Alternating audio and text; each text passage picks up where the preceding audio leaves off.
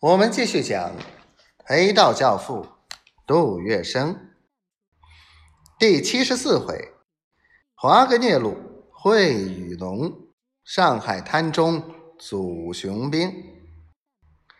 互战的第三天，八月十五日，日本军机全面出动，狂炸京沪沿线，闸北虹口战况空前激烈。正在这一天的晚上，华格聂路杜公馆到了一位神秘而又极不寻常的贵宾，使杜月笙欣喜莫名，豁然而起，一叠声的在喊：“戴先生，请进，请进。”于是，这位贵宾笑容可掬的被请进客厅。他中等身材。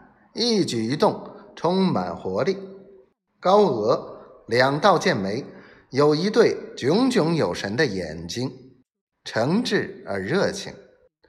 马脸上鼻大嘴阔，天庭特别饱满。他便是戴笠，字雨农。从那一天，他和杜月笙紧紧的握手以后，成为。杜月笙最亲密的战友，如手足般的至交。戴杜的结合，并肩作战，使他们两人对于抗战贡献出莫大的力量。戴笠原名春风，又字征兰，浙江江山仙霞乡人。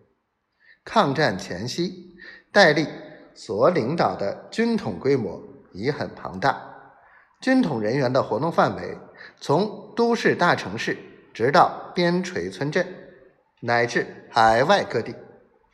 日本军方特意给他们起了个名字，叫“蓝衣社”。杜月笙和戴笠肝胆相照，都是至敬中人。他俩之间结识甚早，早在上海滩，杜月笙。对与戴笠便有过交往，现在他和戴笠分宾主坐定，数语寒暄，戴笠直截了当的说明来意。然而，这却使杜月笙大为犹豫，因为戴笠指手画脚，侃侃而谈，他所提出的请求和计划，使做了半辈子太平绅士。社会领袖的杜月笙听来太疯狂、太大胆了，几乎是疯人所为的行为。